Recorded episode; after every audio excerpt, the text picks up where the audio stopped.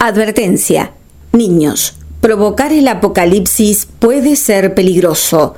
No lo intenten en sus casas.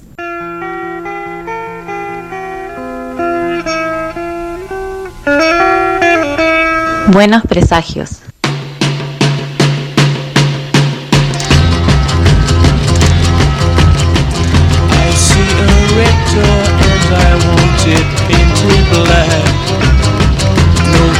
Colors anymore, I want them to turn black. I see the girls go by dressed in their summer clothes.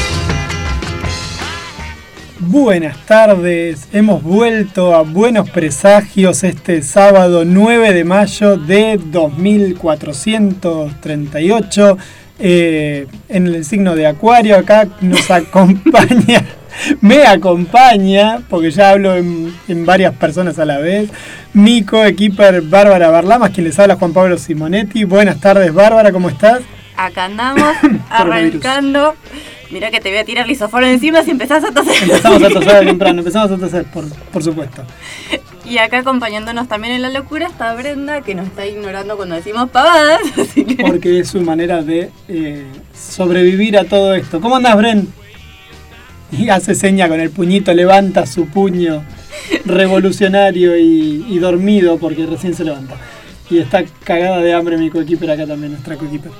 Bueno, Bar, ¿cómo andás? ¿Cómo la estás pasando? Tanto tiempo. Tanto tiempo sin vernos de frente. Te creció el pelo. Sí. Son esas pe- a ver, estamos extrañando a los peluqueros, estamos extrañando a mucha gente en esta cuarentena, que uno realmente no tiene en consideración que son gente muy importante en nuestra vida cotidiana. Exactamente. Yo acabo de descubrir que no me escuchaba y es porque tenía súper bajo el volumen. Así que ahora, ahora me escucho, ahora tengo retorno. Sí, bueno, obviamente con todas las trivialidades del teletrabajo, cuidando familiares, Sí, sí, sí. limpiando a modos obsesivos o más tranqui. Eh, hay días. Uno, es como que uno entra en una ciclotimia de. Hay días que uno está pum para arriba, hay días que uno que está perseguido, hay días que uno tiene que estar conectado a la computadora, al monitor y se desconecta de la realidad. Hay días que quieres tirar la computadora por la ventana y así sucesivamente. Yo creo que si hiciéramos una encuesta, eh, pasamos por estados, los estados emocionales en el mismo día. Exactamente, sí, es terrible. Bren, anda haciéndonos señas y contanos, ¿cómo la estuviste pasando? De contestanos un poco. Carajo. Mierda, carajo. Se murió la hermana de Mirta, gente, y ahí está Mirta. Ahora que dije Mirta mierda, no carajo. muere. ¿Eh? No, no, Mirta no por- muere. no, no, no. La discusión con la reina de Inglaterra es eh, si se había muerto ella o no y no, no fue. No nos sigue Yo me ahí la pasé durmiendo. Empieza el invierno ahora para invernar, boludo. Te adelantaste. No, no, todo el año se puede. Todo el año es carnaval para Yo todo el año. miré pelis, miré series. ¿Arreglaste tu quilombo de internet en tu casa? No. Qué grande. O sea, Y no, si no me podían instalar. Encima que pobres no instalaban porque no se podía. claro, claro. A, mucha gente le pasó eso. ¿eh? A Pérez le pasó lo mismo. a- al, al, recién mudado no le podían instalar al internet. doctor porque no Pérez trabajaba. Álvarez. No, a Pérez. A Pérez, Pérez Pablo Pérez. No, bueno, sí, el- pero no vamos a decir nada de Pérez. No, Salvo. pasa por negros y pobres, por eso. Mira, bueno, mandamos un cálido abrazo también a nuestro negro y pobre amigo, eh, en palabras de Bren, Pablo Pérez, y a Dani, su compañera, porque han, es- están de estreno. Claro, bueno, de- decirle estreno Es un estreno, es un estreno, un hermoso estreno. Porque nació Milena.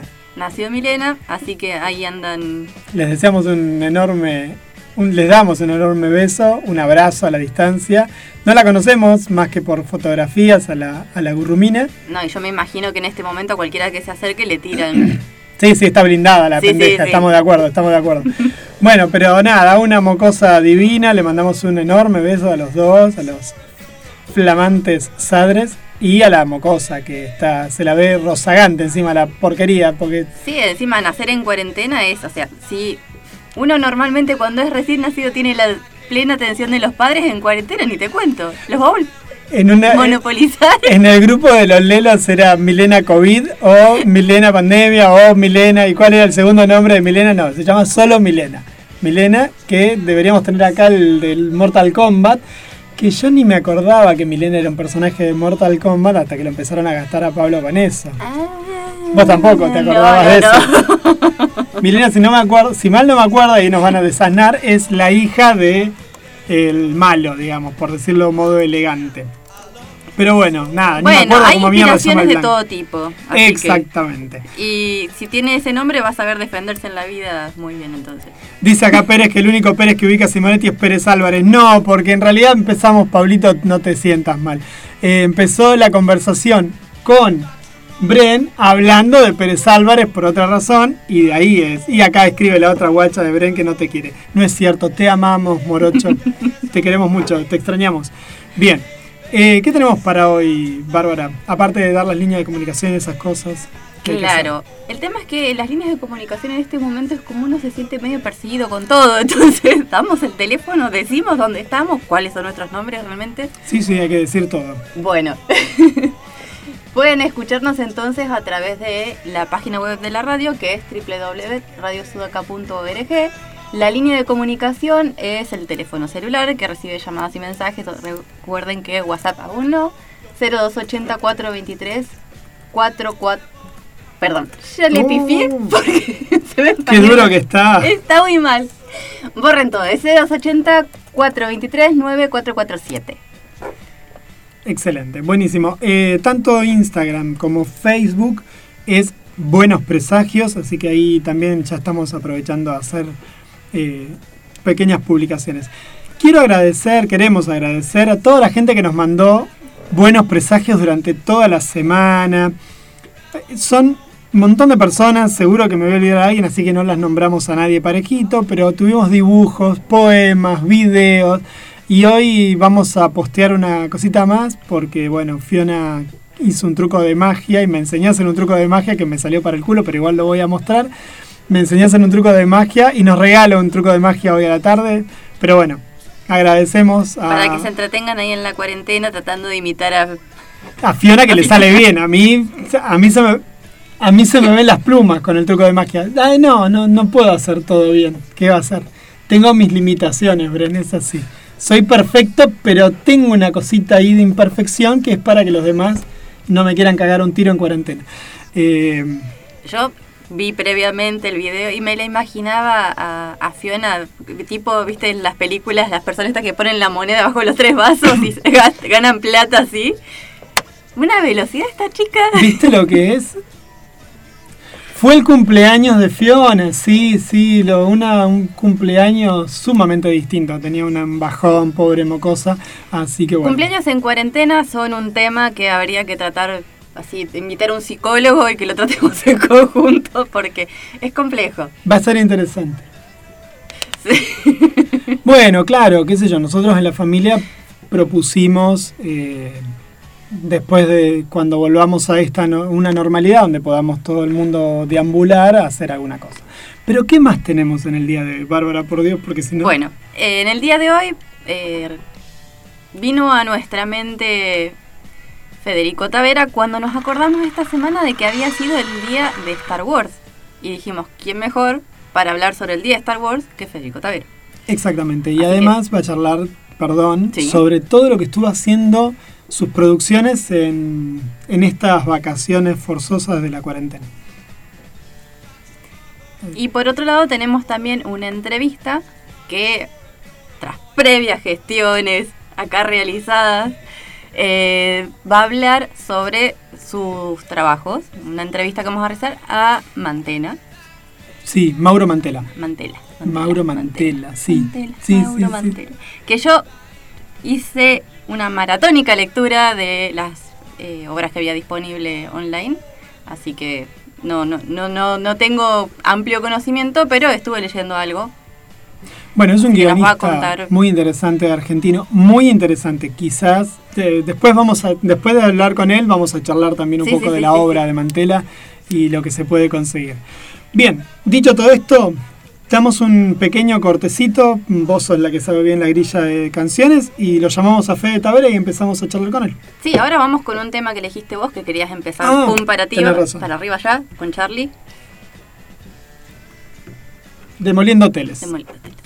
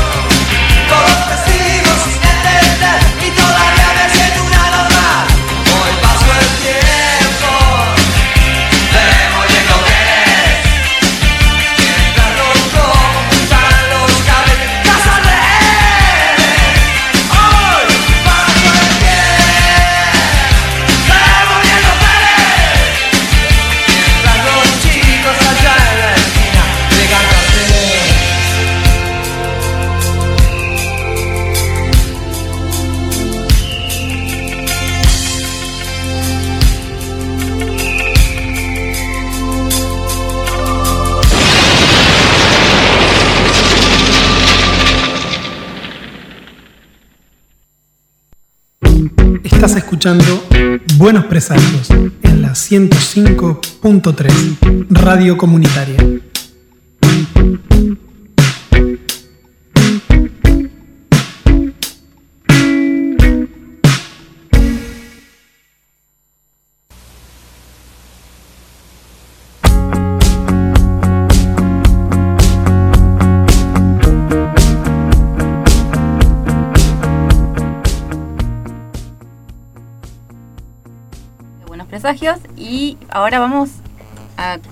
Encontrarnos con Federico Tavera acá en este mundo virtual de las llamadas que se ha hecho tan común últimamente.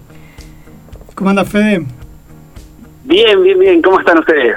Muy bien, acá cuarenteando un ratito. Estamos todos iguales. Estamos todos iguales, exactamente. ¿Qué es de tu buena vida, hombre? ¿Cómo andás? Contanos un poco, aparte de mostrarnos tu, tu cuerpo musculoso en Instagram y en todas las redes sociales. Me pegó mal la cuarentena, ¿viste? Sí, sí, por lo menos, por lo menos usás slip, eso es un golazo. Ya, por Ah, no, sí, No, bueno, qué sé yo. Ni hablar. Sobre gusto. No, Contame. vengo eh, bien, bien. eh, estamos haciendo de todo un poco, ¿viste? O sea, aprovechando igual el hecho de- del encierro como para mm, activar un poco las neuronas creativas, ¿viste? Así que nos embarcamos en un montón de cosas. eh, sobre todo surgieron eh, concursos interesantes a raíz de la cuarentena. Eh, estamos, hemos participado en dos o tres que lanzan convocatorias donde vos tenés que respetar el hecho de estar eh, aislado y no poder juntarte con el resto del equipo y digamos que ese es el desafío creativo de lograr hacer algo desde el interior de la casa con lo que tenés. Mirá vos, qué interesante. ¿Y eso qué lo organiza? ¿Nación fue la que organizó? Eh, ¿Distintos? En distintos? realidad son varios eh, distintos. Hay uno que es global, que es el 48 horas eh, Film Project, una cosa así es el nombre. La sede central que está en, en Estados Unidos y lo, lo largan, digamos, la convocatoria a nivel mundial. Y todo es en 48 horas. Después hay uno que participamos que es de Mendoza. De Mendoza. Mirá vos, es, o sea, la, la provincia de Mendoza organizaba una... ¿Qué eran? ¿Cortos? cortos, sobre Eh, todo. son todos cortos, son todos cortos. Eh, ese se llama Grava, Grava Film Festival.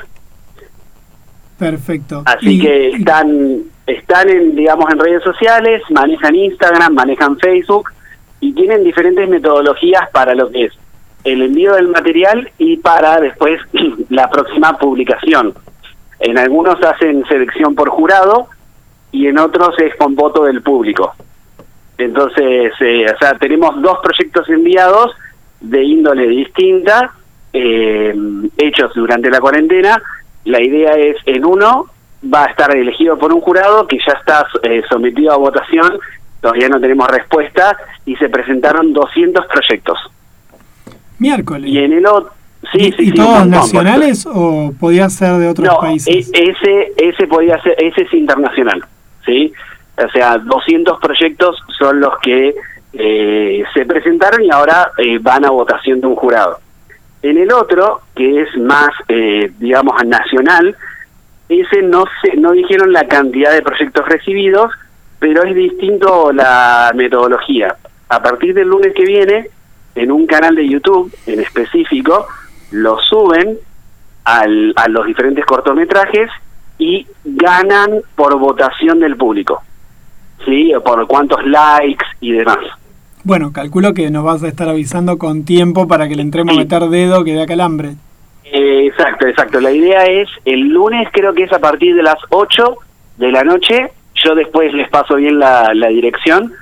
Y lo que hacen es una semana de votación. ¿Sí? Entonces, ahí pueden. Lo bueno es la, la difusión del trabajo, digamos. O sea, mucha gente, en teoría, va a poder ingresar y verlo. Eh, entonces, bueno, es lo que más nos entusiasma a nosotros, que cuando tenemos alguna pequeña idea, si la logramos llevar a cabo, que llegue a la gente, digamos. Exacto, buenísimo. Che, Fede, bueno, te vamos a explotar desde, desde múltiples lugares en realidad la entrevista, porque yo después estuve pensando en algo que charlábamos. que- perdón, ¿eh? No sé qué. Sí, Se escucha un ruidito ahí. ¿Vos no estás escuchando como un zumbido? yo no escucho nada, te Per- escucho bien. Perfecto. Buenísimo. Nosotros acá casi nos quedamos sordos en el estudio. Eh, no sé qué problema hubo acá de conexión. A ver, ahí estamos. Eh, no, te iba- el otro día cuando charlábamos para coordinar la entrevista de hoy, Sí. charlábamos también de la cuestión de tus labores como parte de un equipo directivo de escuela. Entonces está bueno que charlemos, también quiero charlar con vos, queremos charlar con vos un poquito al respecto. Tenían, Sí, si no sí, me acuerdo, tam- si no mal no me acuerdo, tenían ustedes, estabas trabajando con Sofía Moyano, si no me equivoco, en un proyecto. ¿Eso obviamente quedó todo parado o estoy medio equivocado? No, eh, ese era el, el que dejé para, Sí, para sí. contarte después porque es por fuera de la cuarentena, digamos. Eh, nosotros grabamos con, con Sofi, con Ma- Matías Varela, que ustedes ya lo conocen, ha estado con- conmigo ahí en el estudio, y varios más, éramos alrededor de 10, un cortometraje en la ciudad de Dolabon. ¿sí? Ese lo hicimos un tiempito antes de lo que es la cuarentena, lo grabamos en el mes de enero, y ya está en su etapa casi, casi final de postproducción porque queremos llegar al Mafisi. El vencimiento para las inscripciones es el 15 de este mes. ¿Y no se demoraron? Y en realidad, por suerte, no, no tanto, Claro. algunas cosas, porque ya lo teníamos grabado. Entonces, pudimos aprovechar para lo que es la edición a distancia. Yo trabajé el montaje, después Matías está trabajando lo que es efectos visuales.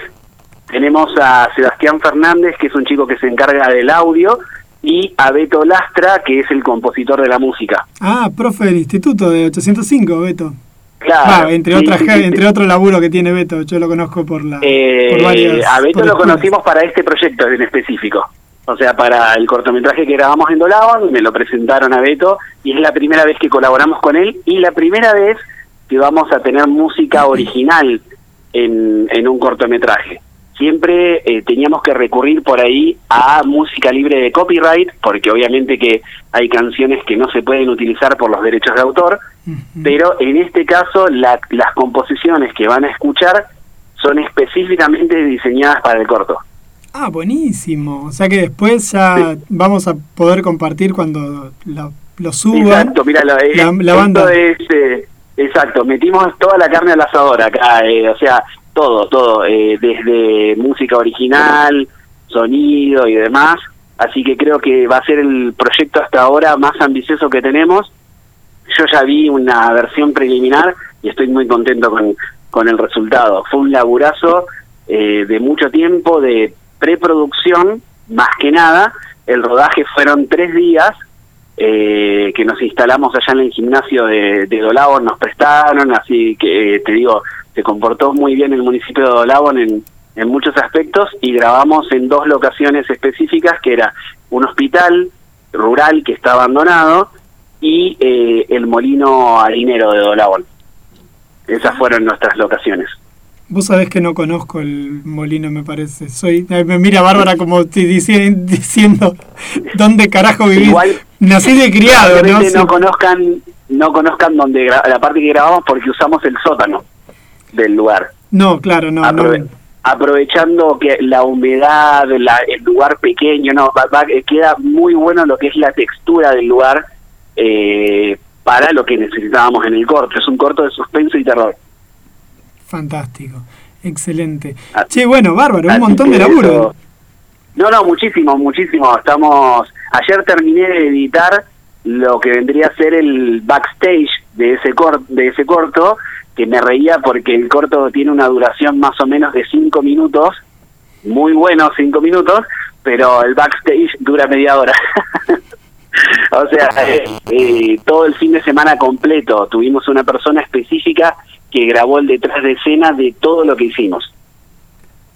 Cinco minutos dura un corto. Un laburo de tres días más cuántos meses. ¿Cuántos meses por cinco minutos? Nosotros estuvimos, mirá, el, el corto encima lo escribí hace mucho más de un año, un año y medio más o menos, y después la preproducción fácil fueron tres meses, fácil, o más, y después los tres días de rodaje a full y la postproducción ya lleva otros tres meses. Impresionante, impresionante.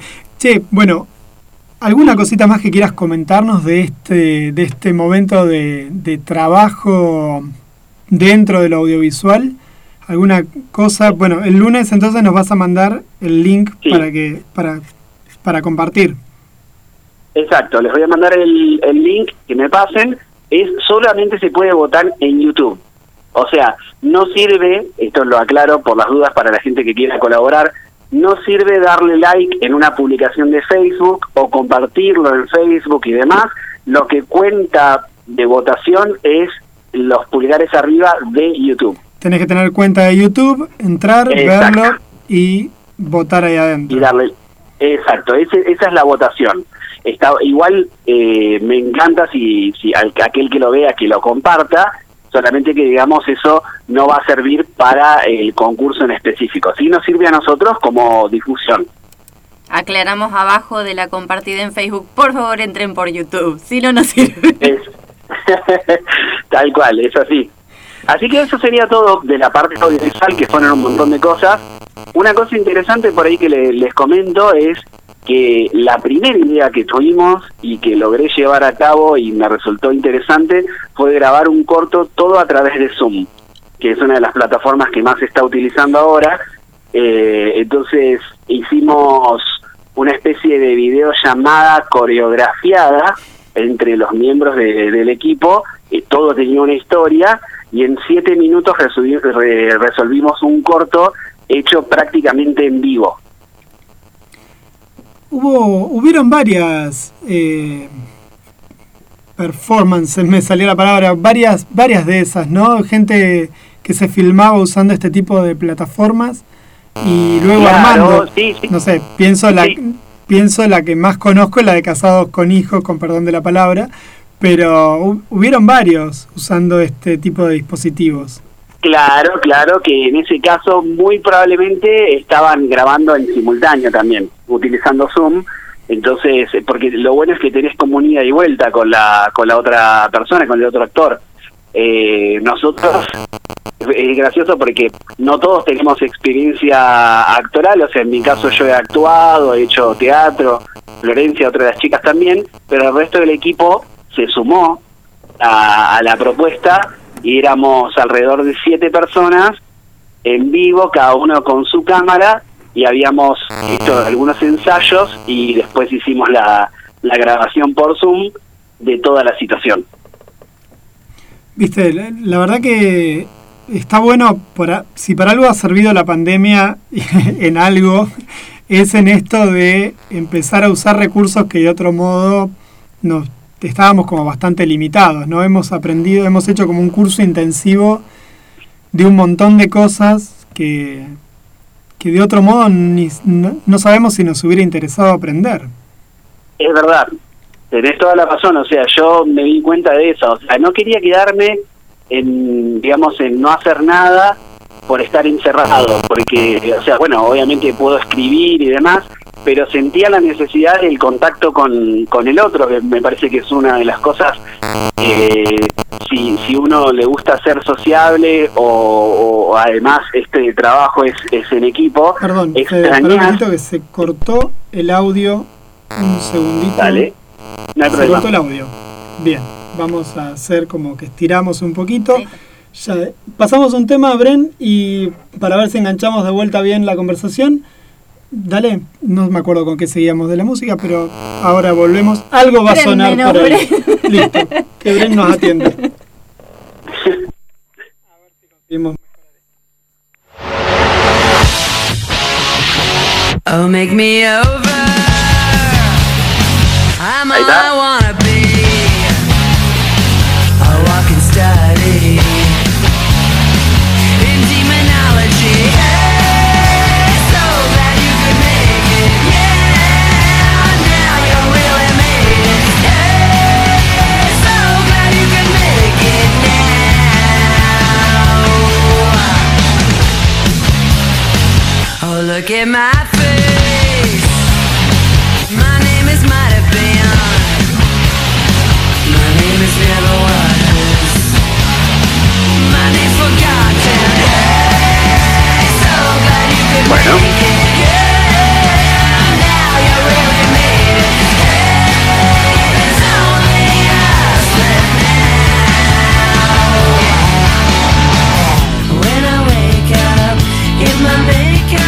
I.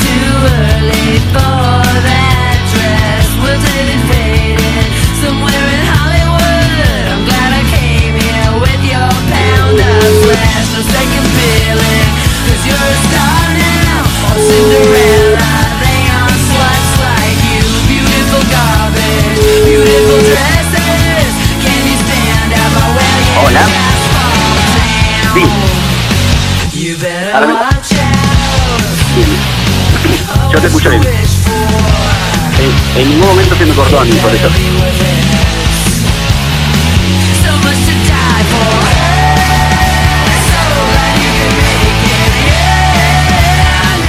Bueno, volvimos, volvimos al estudio acá con Fede, que lo habíamos perdido de golpe y porrazo. Hola Fede, ¿nos escuchás? Sí, los escucho bien. Bien, bárbaro. Le habíamos agarrado a Bren con la guardia baja, estábamos todos, se nos cortó de golpe. Relajados. estábamos charlando, sí. Vos ¿no? hacete la imagen de- mental de una persona con un teléfono bastante viejito haciendo malabares tratando de encontrar la señal del teléfono dentro del estudio, que tampoco es tan grande. Ex- Está perfecto. eh, Lo pudieron solucionar. Perdón, estábamos, te estábamos interrumpiendo justo que nos estabas contando de esto de estos nuevos er- recursos tecnológicos para poder para poder grabar, para poder compartir, para poder charlar y, y esto de aprender a usarlos. Contanos un poco tu experiencia con esto. Sí, mira, o sea, me, me agarra por dos partes a mí. Por el lado de la docencia, eh, porque lo que es eh, dispositivos virtuales ahora se convirtieron en algo del día a día, y también por la parte creativa, lo que te comentaba era que yo, digamos, eh, durante la cuarentena lo que podría hacer es sentarme a escribir historias y demás, pero me pasó de extrañar el hecho de hacer cosas con, con el equipo, digamos, de poder trabajar eh, eh, en conjunto, que realmente hacer algo de cine tiene que ver mucho con eso, de trabajar con el otro. Entonces, lo que nos permitió este tipo de herramientas, con sus limitaciones, es justamente poder como retomar ese trabajo creativo de eh, esta la persona que escribió, con el que actúa, con el que va a hacer la parte de dirección de arte, con el director de fotografía. Volver a tener ese contacto fue lo que más, eh, digamos, quería y extrañaba en, el, en este hecho de estar solos en casa, digamos. Excelente. Claro, porque además eso es lo que nos pasó, ¿no? Por un momento, por un lado estábamos hi- hiperconectados, estamos porque estamos todo el tiempo vinculados telefónicamente con las redes, con el trabajo, como vos decís, y por otro Sí. lado eh, es la soledad de la casa, ¿no? De, de- de la familia. Bueno, no sé si vos estás pudiendo estar con, tu, con tu niña o no, Yo pero estoy con mi, con mi hermano y Isabela viene cuatro días a la semana. Claro, claro, los quienes Así que tampoco estás solo todo el Está- tiempo, pero pero sí vas, tenés No, más no. tiempo que antes. Claro, claro.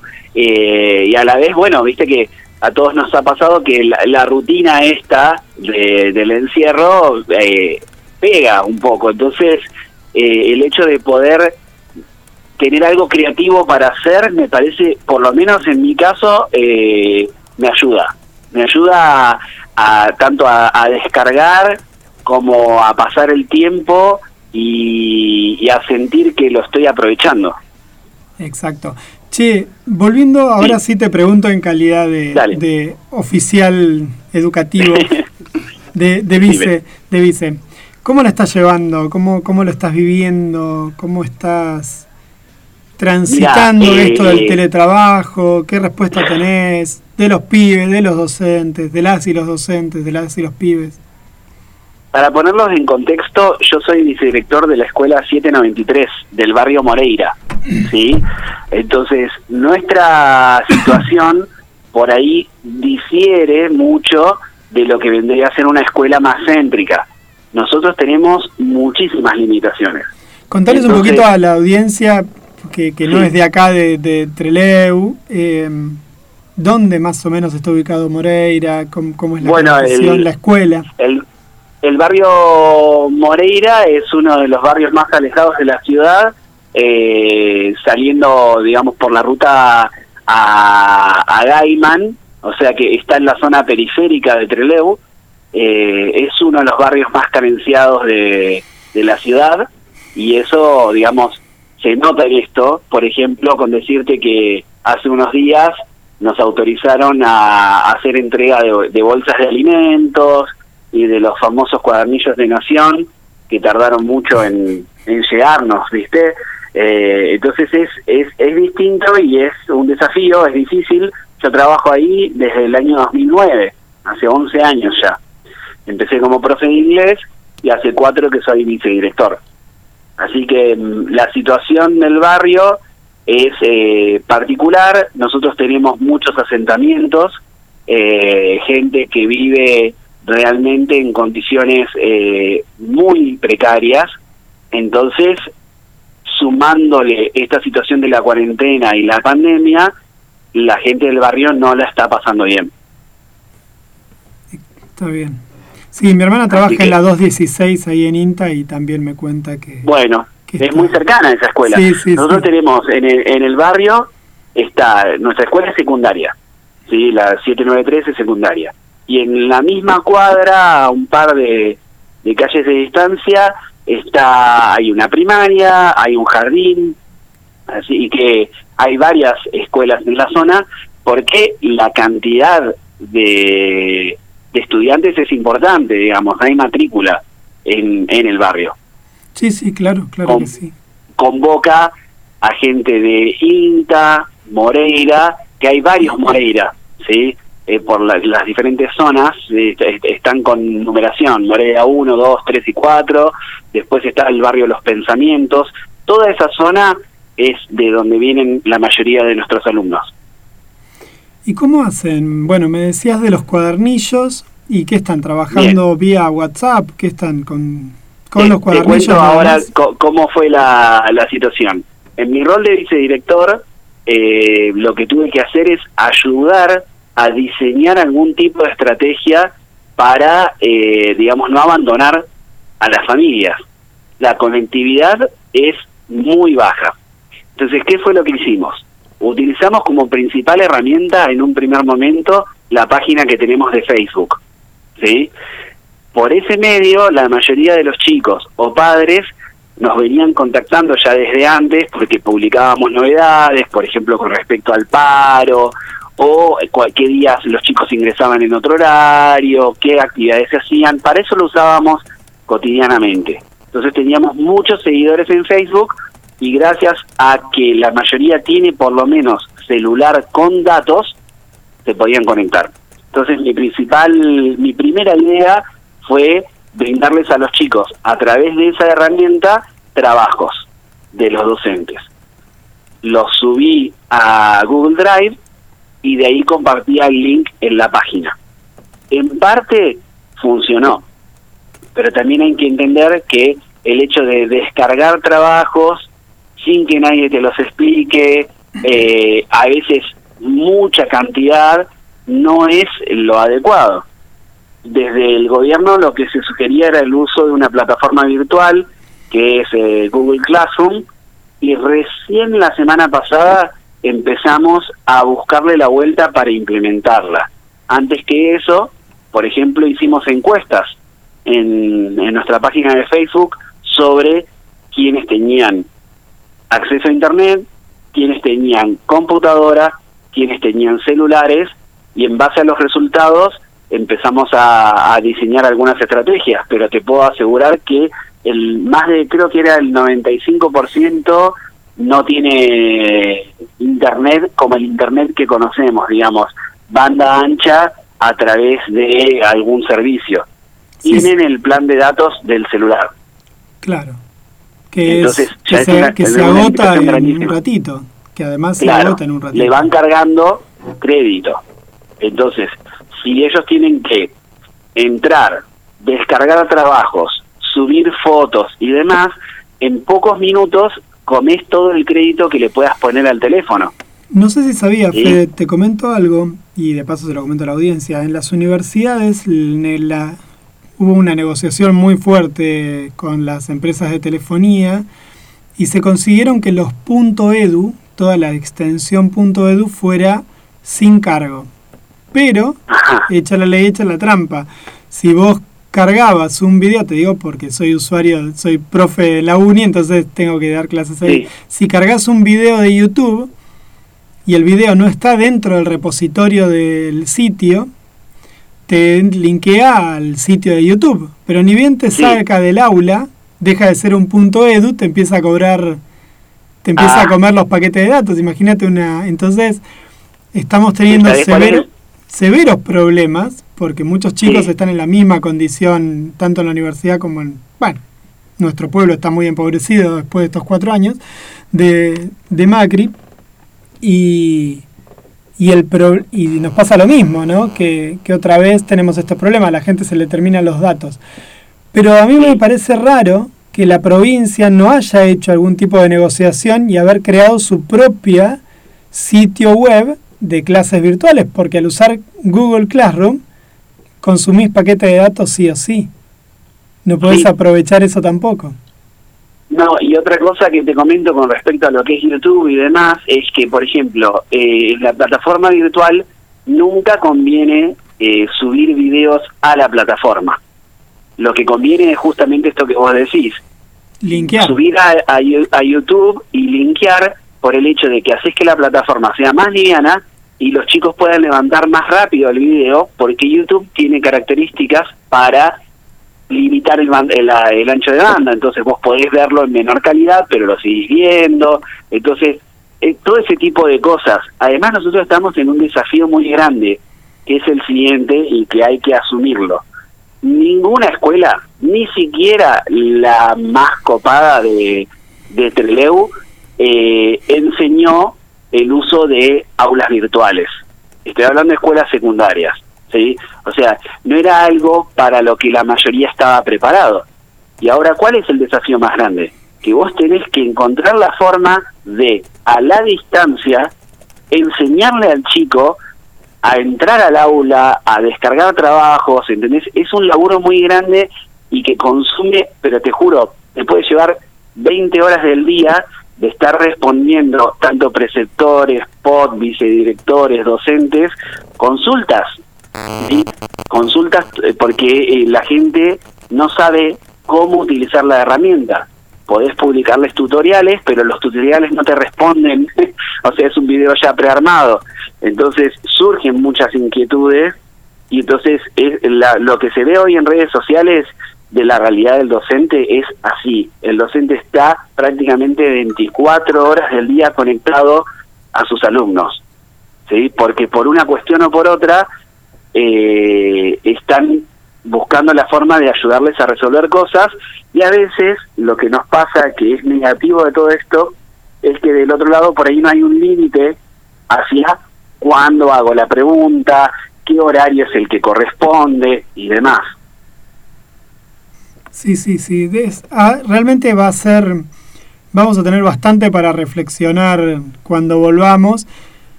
Además, las condiciones propias de la provincia, ¿no? Que además está prendida a fuego eh, de innumerables maneras, ¿no? Pero Tal bueno, cual. Nosotros, esa, esa es la realidad que, que se nos presenta en el barrio y estamos, digamos, decidimos usar un poco de cada cosa. Tenemos la página de Facebook, empezamos a implementar Google Classroom, entregamos los cuadernillos de Nación junto con bolsas de alimentos que te puedo dar un dato interesante y a la vez que es eh, muy triste. Nosotros solamente entregamos cuadernillos y alimentos a alumnos de nuestra escuela. Los compramos con lo que era los fondos para la copa de leche y demás. Nosotros habíamos comprado para 300 bolsas de alimentos. ¿Sí? Sin embargo, en el primer día, fueron dos días, las gastamos todas. O sea, el segundo día tuvimos que agregar 150 más. Estamos hablando de casi la totalidad de, de nuestro alumnado. 450 más o menos bolsas de alimentos repartimos, junto con los cuadernillos. Wow, wow. Eh, impresionante. Nos quedan un par de preguntas más. Una, después de esto, como para correr un cachito del eje de vuelta y, Sí, sí, sí. y porque me quedan varias preguntas. La primera, ¿cómo se puede colaborar si alguien lo desea hacer? Si podemos, de alguna manera, que se, comuni- que se comuniquen con vos por alguna red social, si alguien quiere compartir, donar, colaborar de algún modo. Supongo que... Supongo Sí, que... nosotros el mes que viene vamos a, a volver a hacer una entrega similar, porque lo que estamos haciendo es, nosotros tenemos, eh, no es un comedor, pero sí servimos desayuno y merienda. Estos meses ese dinero no se había utilizado, entonces nosotros con lo que se había juntado de plata lo destinamos a comprar eh, alimentos básicos, desde lo que es eh, alimentos no perecederos, y harina, aceite, arroz, eh, fideos, de todo un poco, un combo que armamos con algunas frutas también para consumo ahí diario y lo destinamos a eso. En teoría debería entrar una nueva partida ahora que correspondería al mes de abril y que nosotros lo estaríamos usando el mes que viene para lo mismo.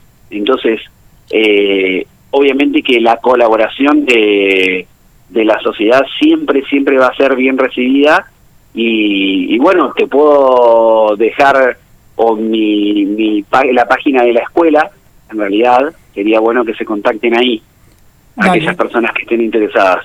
Dale, mandánoslo después cuando me lo mandas por privado acá o por WhatsApp, como quieras, y nosotros lo subimos. Y Perfecto.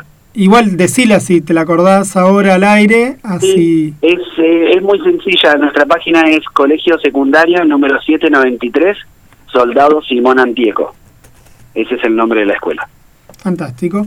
Entonces, si alguien quiere, si alguien quiere colaborar, va, va a poder hacerlo. Una pavada, te sacamos cinco minutos de, de esto, que es muy interesante también. Te llevamos a una pavadita, habíamos arrancado hoy la charla cuando te nombrábamos, que se vino el 4 de mayo, el 4 de mayo para todos los, todas las y los frikis es sin dudas el día de, de Star Wars. Eh, ¿Le diste pelota? Hablé- lo- ¿Le diste alguna bolilla a esto o, o te pasó sin pena ni gloria esta vuelta? Más o menos, eh, o sea, no tanto como en otros casos, porque hay veces que no sé ni qué día ni en qué día vivo, no sé si les ha pasado a ustedes, pero me, me pasa me pasa constantemente que no sé fechas, no sé si es martes, miércoles o qué, pero justo en redes sociales me reí mucho con unos videos que posteó Jack Black con respecto al 4 de mayo, porque viste que en Estados Unidos es importantísimo. Y Jack Black, yo lo sigo en Instagram y desde su casa en cuarentena, su humor típico, viste, bizarro, raro, lo, lo utilizó para armar un, un video de él luchando con una espada láser en el patio de su casa que tiene un tipo skate park y con, con cosas metidas en 3D y todo muy graciosas. Así que vi eso y después estuve escuchando un poco de bandas sonoras de, de Star Wars y para meter otro chivo de paso, en el documental que hice eh, sobre el rodaje, se me ocurrió arrancar con una especie de créditos tipo onda Star Wars eh, a modo humorístico porque ese documental por ahora lo compartí con, con los que participaron en el equipo de, de producción pero me gasté ayer horas y horas armando los créditos eh, en el formato de Star Wars y poniéndole la música todo Bueno, buenísimo. Un homenaje. Un homenaje. Sí, sí, sí, bien, bien homenaje, pero además muy gracioso con todo una intro, viste que siempre te meten en situación las introducciones de Star Wars, como que, que te dicen lo que ha venido pasando y demás. Bueno, hice lo mismo con lo que había sido el, rodaje en Dolabon y las salidas de Trelew, que salimos con una F100 de mi abuelo, eh, en caravana de autos, y yo iba manejando el F100, me andaba mal la dirección, así que iba a 40 en la ruta Dolabon y demás, entonces lo, lo- le metí toda una parte de humor por ese lado. Buenísimo, Fede. Bueno, mil gracias por el tiempo, por, por todo esto que nos estás contando. Pasanos después bien todos los otros datos que necesitamos, el link para Dale, YouTube y también en caso de que haya gente que quiera colaborar con eh, la situación de la escuela, eh, también para que lo pueda hacer. Te mandamos un abrazo gigante desde acá y... Fuerza en la cuarentena. Les A mando ver. otro abrazo grande y, y les voy a pasar toda esa información. Sí, sí, a ver qué obras de arte están saliendo ahí en el en este sistema de cuarentena. Sí, les digo que hay cosas que te sorprendes, sí, porque anteriormente, antes de participar en alguno de estos eh, concursos, vi cosas que salieron de la cuarentena y te quedás muy sorprendido. Así que les, les recomiendo, después les paso las páginas, así lo pueden compartir. Muchísimas gracias. Excelente. Un De abrazo. nada, les ma- un abrazo grande. Chao, chao, Fede. Bueno, charlamos con Fede Tavera acá en Desde Buenos Presagios. ¿Y ahora con qué seguimos de música? Vos que te gusta. Con acá es una elección de, de nuestro compañero Pablo, De que nos está Allá. escuchando y nos está monitoreando en la distancia. Eh, Super Blood Wolf Moon de Pearl Jam.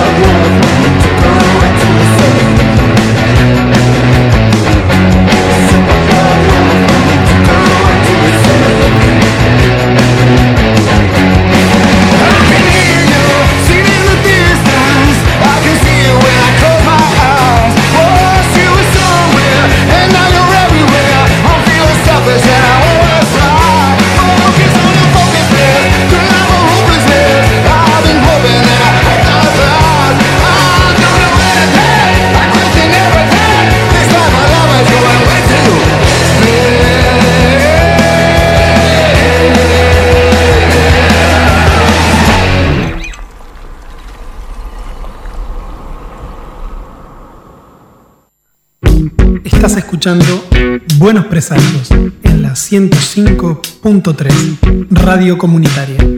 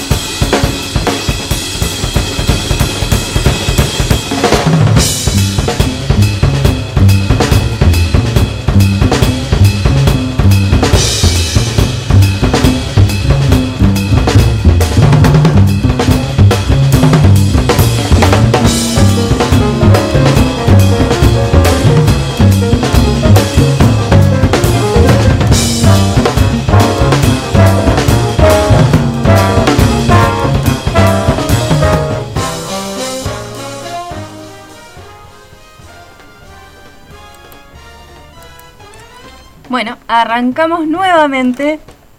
Arrancamos nuevamente acá con buenos presagios. En este ensayo y error tecnológico que tenemos en este momento después de la cuarentena, uno tendría que tener más habilidades tecnológicas y no estaría pasando en este momento. Pero bueno, eh, acá estamos de vuelta. Esta vez vamos a tener una entrevista con Mauro Mantela. Mauro, ¿nos estás escuchando? Sí, sí, perfecto. ¿Cómo andan, chicos? Gracias por invitarme. Un gusto, Mauro. Qué bueno que, que hayamos podido comunicarnos. Hace rato que tenemos ganas de charlar contigo, pero nos agarró el quilombete de la cuarentena en el medio y se, de- se demoró todo 50 días. Una pequeña pandemia ahí que estuvo interfiriendo, pero bueno. Una gran conspiración para que no, no se produzca esto. Bueno, claro, nos viene bárbaro para charlar un poquito, un poquito de toda tu obra, Mauro. Contanos un poco, sobre todo para la gente que, que- te conoce un poco menos o que recién prende la radio y se está enterando. Contanos un poco de tus orígenes, cómo sos guionista, qué otras actividades, eh, qué otras actividades llevas adelante. Contanos un poquito de eso. Bueno, prácticamente vengo escribiendo desde el principio del siglo. Por raro que suene. Uno dice principio del siglo, se, se imagina principio del siglo XX, pero bueno. Hay un nuevo principio del siglo y, y vengo más o menos con ciertos baches, pero vengo editando más o menos regularmente, por, por suerte. Y aparte de eso, bueno, mi laburo normal es de diseñador gráfico, traductor, maquetador, rotulador de cómics. Por suerte todo todo gira en lo mismo, que es lo que amo. En la, en la industria de la historieta. Claro, en ese sentido soy muy afortunado. Sí, hay, hay varias cositas que, que- que estábamos ahí pensando para, para preguntarte. Una tiene que ver con la faceta de eh, traductor, pero bueno, eh, arranco preguntándote por ahí, que quizás es que yo me enteré, digamos, que hacías traducciones leyendo La Cosa del Pantano de, de OVNI. ¿Cómo Ah, llegas, ¿Cómo llegas a eso? ¿Por qué te, ¿Cómo te invitan? Después de lo de Will, calculo que debe haber sido como necesario gente que entienda mucho sobre historieta y sobre... Después de qué? Después de, la- de lo de Will, una, un error de traducción que se mandaron. Bueno, errores humanos, decía un herrero. Claro, exactamente. ¿Cómo llegas ahí a ese laburo? Y mayormente por amistad con Matías Timarchi. Él ya, nosotros teníamos relación desde Gárgola cuando yo laburaba en Bastión, ¿viste? Él era el editor de Gárgola, de la, en la parte de cómics. Y bueno, ahí trabajamos una amistad y después cuando él se independizó de Gárgola y, y formó Omnipress, eh, me invitó a, a empezar a traducir Walking Dead ya hace como, no sé si más de ocho años. Muchísimo tiempo. Nunca leí Y- Walking Dead por ellos, así que me perdí que eras vos el que traducía. Ah, mira vos. Este, bueno, nunca es tarde. Sí, ya te digo, hace varios años que arranqué con Walking Dead, después también pasó por mis manos Hellboy, Star Wars, algunas cositas de Marvel, y bueno, después, hace poco, el, el lujazo de poder traducir y maquetar el Miracle Man de Amour, ahora con la cosa del pantano también es, es una es algo maravilloso poder armar y colaborar a que sea lo mejor posible una obra de las personas que más admiras en el universo. Y ahora estoy traduciendo Green Lantern de Morrison y la verdad que es un, es un placer. Y nos acaba de dar un notición Entonces también una Ah, un no, anticipo.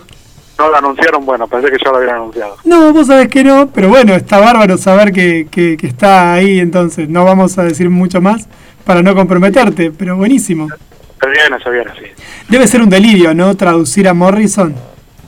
Ah, tiene cómics más complicados. Yo, la primera vez que lo leí, por placer, me pareció un poco complicado, pero ahora releyéndolo, en este, al traducir te obliga a sumergirte aún más. Pero a veces cuando lees, viste, si algo no lo entendés, lo suponés y te dice adelante. Pero cuando tenés la obligación de entender perfecto cada, cada frase, aparte me fui guiando con anotaciones, como para no perderme nada, así que creo que quedó un producto bastante, creo que se va a notar el cariño que le, pongo cuando, cuando el producto me, me enamora. Vos sabés que yo estuve, bueno, estoy comprando la edición argentina de La Cosa del Pantano y sí, es impresionante la diferencia con la española, que yo tuve oportunidad de leerla, la, la, la gallega, por decirlo así. Eh, Sí, sí. Es, Sí, la de. Claro, es interesante cuando lo traducen acá. A mí me gusta, más allá de que alguien putee, porque ¿por qué no leer en idioma original? A mí no me da el inglés para hacerlo. A Bárbara acá, mi coequiper, sí, pero a mí la verdad que no me da. Entonces, una buena traducción el- a nuestro idioma está buenísimo. Como me alegro que te haya gustado, yo lo disfruté mucho. Fue una. Con Mira que el man sentí más presión. En esta, con la cosa del pantano estuve más relajado y lo, lo disfruté mucho más. Y, y ya te digo, es, es disfrutarlo a un nivel superior, el traducir.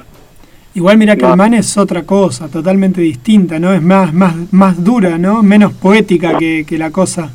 No te creas, el último volumen es bastante poético. Pero tiene lo suyo, tiene lo suyo. Pero me pasa un poquito más complicado, mira que más. Pero todavía capítulos. Va, en la cosa del pantano también hay capítulos donde hay idiomas pseudo inventados, de extraterrestres, mezclados con frases de inglés antiguo que solamente se acuerda Lamour. Es, hay momentos que sí te, da ganas de, suicidarte, pero, pero sobrevive por suerte. Excelente, está buenísimo. Mirá vos, che, y me encanta la idea de saber que van a publicar Morrison, bastante nuevo también. Bueno, pero contanos un poco de tu producción. Eh, está mucho de lo que leemos tuyo, por lo menos en mi caso, lo he leído lo he leído en forma virtual, porque lamentablemente entre Leu llegan muy poquitas cosas y a veces lo poco que llega se desparrama y uno no llega a comprarlo. Por ejemplo, El hombre primordial yo lo empecé leyendo en Bastión, allá lejos de hace tiempo, y nunca tuve el integral, digamos, no he tenido la oportunidad, así que lo leí la vez pasada que lo liberaron eh, en virtual. Eh, pero me perdí con lo que te iba a preguntar, pero básicamente te iba a preguntar esto, ¿qué estás publicando ahora, carajo? Sí, bueno, mayormente todo todo digital también. Hace rato que vengo editando cosas en la página Stonebot Comics. Ahí estoy editando Monarch, que son siete números y va por el número 5. Se editaron los tres números de Cira con eh, Diego Gribaldi. Está editando Tiempo 5, que son 14 números y vamos por el 6 con, con Fernando Frucagua y Walter Gómez. Y también ahí tengo Fantasciencia con Leandro Rizzo, los tres números completos de color, corregidos. Y en Viñeta 1 tengo Mundus, que es otra página web. Mundus, el primer volumen completo. Y ahora hace pocos días arranqué una nueva serie que se llama Los Word.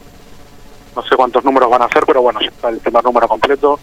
No los vamos a alargar así de una página por semana, vamos a alargar cuando esté el número completo, así la experiencia es un poco más satisfactoria. Porque hay mucha gente que cuando le gusta algo dice, listo, no lo leo hasta que se termina, ¿viste? Y después por ahí se pierde, ahí se olvidan.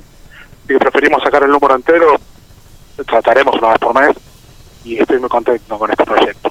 Y en papel, bueno, acaba de salir hace un par de meses el integral de Bizancio y teníamos planeado ahora para, que se frustró obviamente por toda esta mierda, teníamos planeado sacar la reedición de, de la primordial, la primera reedición, y otra sorpresita para fin de año, vamos a ver si lo podemos lograr también.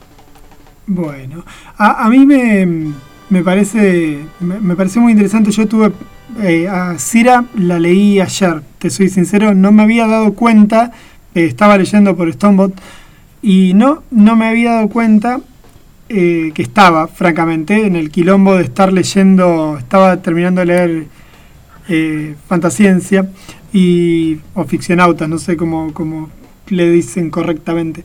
Ficcionauta la, la tradujeron así en la primera edición en, para, para Estados Unidos, pero es fantasciencia. fantasía, fantástico. Estaba, estaba leyendo esa, me leí todo Mundus, el primer número de Mundus, estaba leyendo eso, estaba leyendo Lost World. Y así lo engancho medio... Y de- aún a- Sí. Y a pesar de todo que leíste todo eso, ¿querés hacer un reportaje? Sí, sí, por supuesto. No, no, y Bárbara también leyó, pero acá la tengo, eh, la pobre, Bárbara siempre la tapo con las cosas. No, no, no es mi género, pero sí estuve leyendo esta semana, eh, estuve leyendo Monarch. Así que Ah, bueno. se ha limitado a esa hora únicamente mi lectura porque Empezaste por lo más... Porque era eso o el corchazo, digamos, era de que la, eh, no, no, porque además que mm, er- eh, una lectura idónea para un momento de cuarentena, estar encerrado. para, para potenciar la paranoia, es más claro. Ah, pero bueno, lo único que puedo decir es que Monarch termina, termina esperanzador, lo único que puedo decir. Ah, bien, bueno, voy a esperar entonces a- a- al final. Sí, Si bueno, sobrevivís hasta, no, si sobrevivís hasta la última página, vale la pena. Eh, hemos sobrevivido tantos años de, de macrismo, Sí. sobreviviremos. así que- Es verdad, ya somos inmunes ante todo. Sí, hay algo que sí es como una cosa, por lo menos en mucha de tu obra, no sé si toda, porque no lo, pues porque no es así, pero sí en mucho tiene que ver con esto de la idea de un poder por arriba de lo que se ve y que de alguna manera eh, nos, nos perjudica fuertemente. Más allá de que adscribís a vos mismo a tu postura, crees es así, lo usás como un recurso que te, que te divierte. No, no, sí, suscribo completamente, obviamente. Hay, hay un poder en las sombras, el estado profundo que le dicen. Eso es innegable. La mayoría, el 90% de los gobiernos del mundo son, son una farsa, un, títere que responde a unos intereses que nunca la opinión pública se entera de quiénes son realmente los tipos. Este, Eso me parece tristemente real, por eso esta compulsión de no denunciarlo, pero bueno, tratar de ponerlo en el tapete lo más que se pueda, aunque sea a través de una historia de superhéroes, pero sí, sí, como siempre bromeo, en Monarch a veces siento que lo único irreal son los superhéroes. y todo lo demás hay grandes posibilidades que pase, inclusive las cosas más delirantes. Sí, igual me llamó la atención en Monarch, y conociendo poco, digamos, sobre el mundo de los superhéroes realmente, el, en el periodo que salía cada uno de los tomos y las menciones que hacía a determinadas situaciones de política internacional del momento. Sí, sí. Cada número. Está muy embebido de la realidad tu historieta. Sí, sí, puede ser. Igual por ahí un poco quedó desactualizado porque lo vengo escribiendo como de hace seis años. Pero estoy tratando de que. Igual, a mí no me importa mucho eso que quede actualizado mientras. Mientras hable de lo que quería hablar en el momento no hay problema, pero. Bueno, pasaron, pasan tantas cosas y pasaron tantas cosas que. que es un poco inevitable que se desactualice o que te aparezca más material que. que diga, yo ya lo terminé de escribir. Y ahora pasan cosas que digo, uy, esto lo podría haber metido y quedaba bárbaro pero bueno, tenés que poner un alto en algún momento porque bueno, la historia tiene que terminar y, y mi cabeza tampoco tiene que explotar, ¿no? También hacer Monarch es un poco vaciar esa copa que se llené con todas esas teorías que si seguís por ese camino te vuelves loco. O si no lo equiparas con, con algo de espiritualidad por otro lado, te vuelves loco si, si solo concebís un mundo desde ese punto de vista. Así que Monarch es un poco un exorcismo y, y compartir todo eso con, con la gente para que también sea problema de otro. Claro. Y, y la espiritualidad ahí, quizás el que más, el que más pesa ahí es el hombre primordial. Eh, yo no me lo acordaba, te soy sincero, no me lo acordaba. Lo había leído en Bastión cuando iba saliendo en, en fascículos. Y no me lo acordaba. Y volverlo a leer fue como una experiencia intensa porque también es una obra profunda, súper interesante. ¿La, la, la retocaste un poquito ahora para esta edición o está tal cual? No, casi tal cual. Los retoques fueron más, más que nada estéticos. Eh, arreglamos algunas viñetas y, y lo rotulé de vuelta porque el rotulado que yo había hecho en esa época ahora me parecía atroz. Eh, lo rotulé un poco más decentemente. Después alguna algún error tipográfico, algún error de sintaxis. Una sola frase saqué de la tercera página que me parecía totalmente inadecuada y quedaba mejor que no esté. Pero después está todo está todo tal cual más los extras y las anotaciones y todo lo nuevo, ¿no? Los separadores que Germán Ramón los dibujó para la para el tomo. Pero mayormente está, está el material íntegro, 90%. ¿Cuántas obras escribís por, por mes? ¿Cuántas, ¿Cuántas llevas en este momento? ¿La cuarentena te ayudó en algo o te cagó un poquito más la vida para escribir? No, no, no, todo igual. Mi vida no se modificó para nada, lo cual es tristísimo. Pero bueno, los escritores, dibujantes y diseñadores gráficos vivimos en cuarentena. Así que realmente no, no se modificó nada. Este, solo que tengo la, la familia acá todo el día, pero pues, es algo es algo lindo tenerlos y, y abrazarlos en el momento que, se te, que lo necesites. Y no, no, estoy escribiendo, lab- laburo igual, obviamente a distancia, eh, escribo lo mismo, ¿no? eso no se modificó absolutamente nada. Y escribir escribo poco porque soy soy muy lento, soy muy lento. Si logro hacer dos obras por año me llamo contento. Me cuesta mucho escribir más rápido de lo que escribo, me cuesta mucho irme echando, ¿viste? Porque como que me, me desintonizo de una, me tengo que sintonizar a la otra. En eso me falta un poco de cintura, aunque me gustaría, porque también ir escribiendo cosas paralelamente como que se retroalimentan un poco la, la creatividad, pero pero bueno, mi proceso es un poco moroso y dificultoso y, y estoy tratando de... estoy- ahora estoy concentrado en los Word, esta que está, saliendo para Orienta 1, pero estoy tratando de hacer algo paralelo como para no dedicar todo el año a una obra sola. Pero en ese sentido no, no, no, o sea, es un, modo de laborar muy lento que me, que me gustaría que fuera más rápido, pero bueno, no me sale. Tampoco es con lo que paras la olla, digamos. No, no, tampoco, obviamente. No, si no me dedicaría a eso, pero bueno. También tiene su lado su lado negativo, ¿viste? Porque si, si te están pagando, tenés que cumplir, no podés darte mucho lujo de, de esperar a que la escena se resuelva como soñás. ¿viste? Tenés que escribirlo y lo que te sale, bueno. O sea, otro día me saldrá mejor, otra escena me saldrá mejor, ¿viste? Y tenés esa presión de entregar las cosas lo mejor que puedas, ¿no? Cuando las cosas están perfectamente bien hechas. Así que, por un lado, no tener esa presión está buena para la obra, no para el bolsillo. Claro.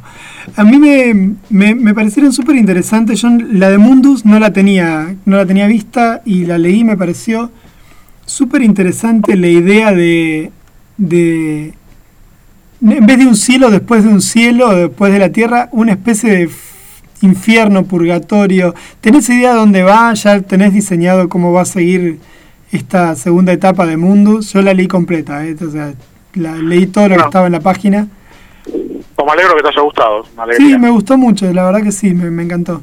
Me pareció súper interesante. Sí, a grandes rasgos tengo, tengo claro dónde termina. Cuál es el secreto y cómo se puede resolver. No va a ser a los Lost, por el amor de Dios. Te pido que ocho temporadas me fumé de Lost, por Dios. Sí, sí, algo, algo de los eh, tengo de, de influencia cuando la arranqué a hacer. Eh, sí, no, a grandes rasgos lo tengo. Dejé más que nada para disfrutar y encontrar cosas por el camino. Pero yo creo que en un segundo volumen ya la cierro y, y tengo claro el final. Pero bueno, todavía no me senté a escribir. Es otra de las cosas que quiero también terminar este año. Eh, también necesito encontrar un nuevo dibujante para el volumen 2. Pero bueno, tampoco lo quiero buscar hasta no tener el, el volumen 1 completo, para no tener un pibe ahí esperando que, que yo termine de escribir. Pero no, eso es queda tranquilo que va a tener un, un fin. Si, si no, hay, no hay una falsa invasión extraterrestre, va a tener un fin. Está muy bien, está muy bien. Eh, en Lost World, esta última, esto, esta nueva historieta que estás, que estás empezando ahora con Darío Bustamante, ¿qué, qué, ¿cuál es el- la idea? ¿Qué fue lo que te atrapó de empezar a escribir superhéroes de la década del 40, del fines de los 30 y 40? Y más que nada la, la presión de un amigo, que era es muy fanático de la Golden Age y DC. Y yo hace muchos años que había hecho una propuesta para mandar a DC, inocentemente, una especie de... como un- una historia paralela, no sé si leíste la Golden Age de Robinson. Sí, sí, sí, la ley. Bueno, se me ocurrió una historia con los personajes de DC, pero los secundarios, todos los, de segundo plano, los que no se acuerdan y el tipo que lo creó. Y que a mí me parece que me, me produce una fascinación especial. Sobre todo porque muchos son más arquetípicos que los de primera plana, como el Crimson Avenger, el Doctor Occult, Satara. Muchos fueron enmascarados, voladores, tipos con poderes sobrenaturales mucho antes que los personajes más conocidos. Sí, sí. El Avenger inclusive apareció antes que Batman, con el, pibe Comic 20. Bueno, armé toda una historia que quedó bastante simpática, pero bueno, quedó ahí cajoneada, obviamente.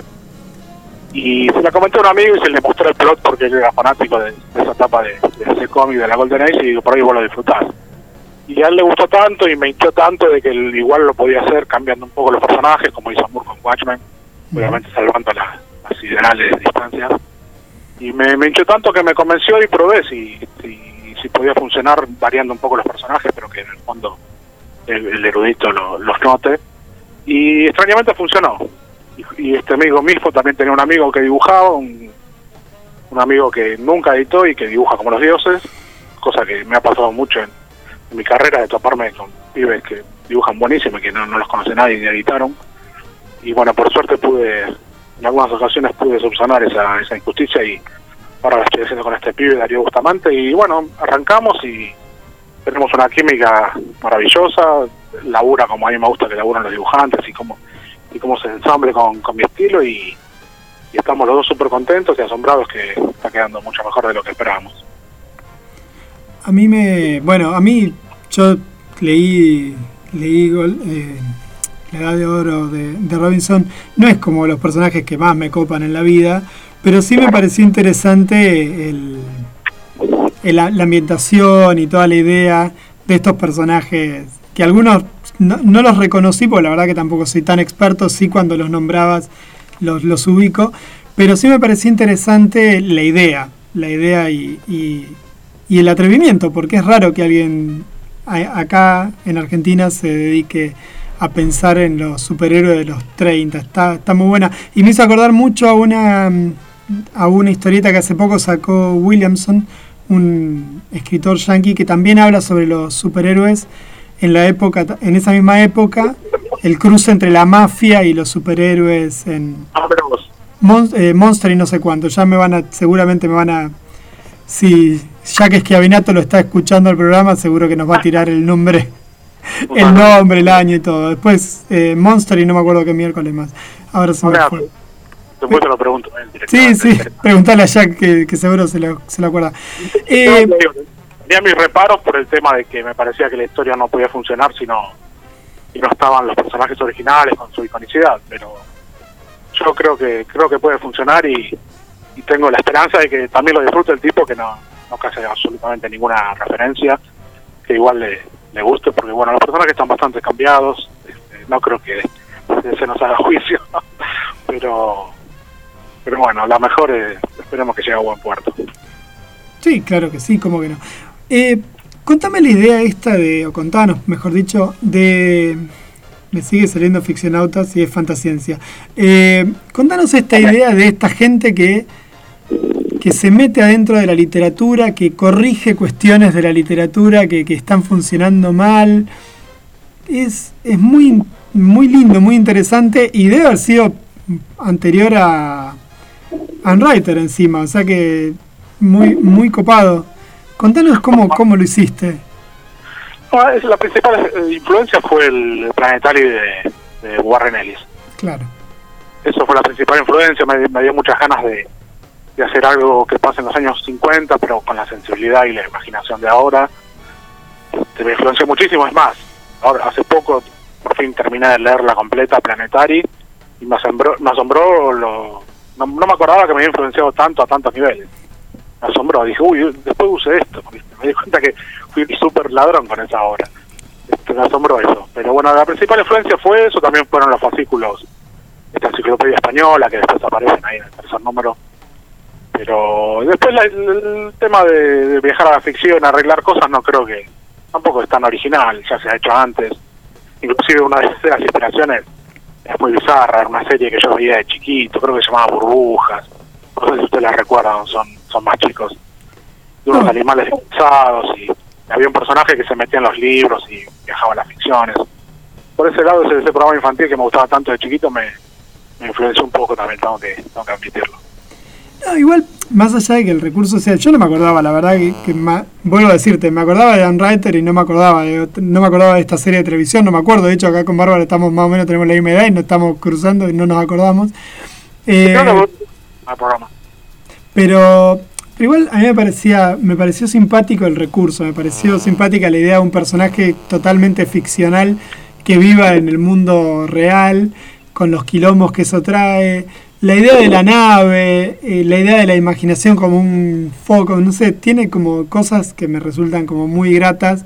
A mí que soy medio friki con esas cosas, eh, me parecieron muy, muy copadas. Dale, a mí son temas que me obsesionan y a veces me tengo que controlar porque, viste, si no, una parte de mí me dice basta, Mauro, de hablar de, lo- de la ficción y como de que en realidad basta. Pero una parte de mí quiere hacer, quiere seguir haciendo cosas así, se me siguen ocurriendo cosas para ese lado, así que tengo como una lucha interna. Pero bueno, sí, también en ese cómic Fantasciencia decanté mucho de, todo lo que admiro de Morrison y toda esa, toda esa visión sobre la creatividad, ¿no? Estoy, estoy muy orgulloso de Fantasciencia, más que nada del dibujo. ¿Hay posibilidades que lo reediten? ¿Se puede conseguir? Se re- tar- Bueno, el proyecto secreto, ahora que ya que me, me torces el brazo para que te confiese, Qué grande. era una reedición también por Rodobantes. Vamos a ver si lo podemos hacer a- antes de fin de año, si las cosas se normalizan. Una reedición a color, también corregida, el texto, las viñetas, el rotulado, con extras, con anotaciones, así bien súper de lujo. Ah, Así que los dedos cruzados con eso porque es una de mis historias preferidas, sobre todo estéticamente, y, y la edición que salió acá era una edición de Omni muy chiquitita y en blanco y negro, y el dibujo de Rizzo se merece, se merece un tamaño mucho más grande para disfrutar los detalles.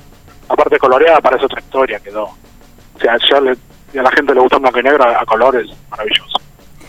Bueno, Mauro, te agradecemos muchísimo, muchísimo este, estos minutos que dedicaste con nosotros. Eh, No, comentamos entonces a la gente que pueden en www.vineta1.com hay una parte de tus historias y en Stonebot. Comics otro. eh, claro, hay como cuatro. Está bien. Y después que te sigan a vos para, para ir viendo, para ir chusmeando qué cosas nuevas vas sacando. Sí, sí, me pueden seguir por Instagram, por Facebook, Twitter, no estoy muy activo todavía, todavía, pero pero sí. Es que te comen, las redes sociales te comen. Si le das bola no hace nada. Sí, sí, no, yo no, no les tengo mucho mucha antipatía, pero sí, las uso con, con prudencia. Más que nada por, por hartazgo. Y por la persecuta, ¿cómo querés? Sí, sí, pero bueno, para, para el que quiere para el que quiere difundir sus productos están tan buenas las redes sociales.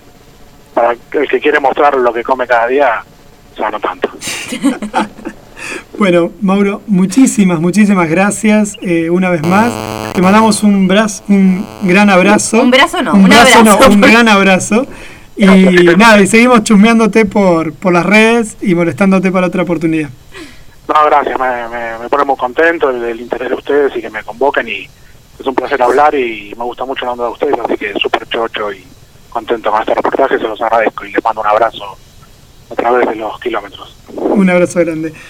Bueno, muchísimas gracias. Hemos estado charlando con Mauro Mantela, eh, escritor, guionista, maqueteador, traductor, Multifacético. multifacético, eh, diseñador.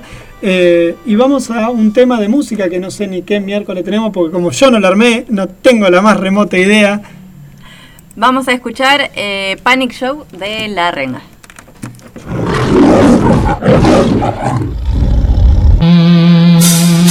Hola a todos, yo soy el león. Rugió la bestia en medio de la avenida. Todos corrieron sin entender. Panic show a plena luz del día. Por favor, no huyan de mí. Yo soy el rey de un mundo perdido. Soy el rey, te destrozaré. Todos los cómplices son de mi apetito. No te escapes, ven a mí Desnúdate, Yo soy el rey, el león. Ven a saber lo que se siente. Por favor, huyan de mí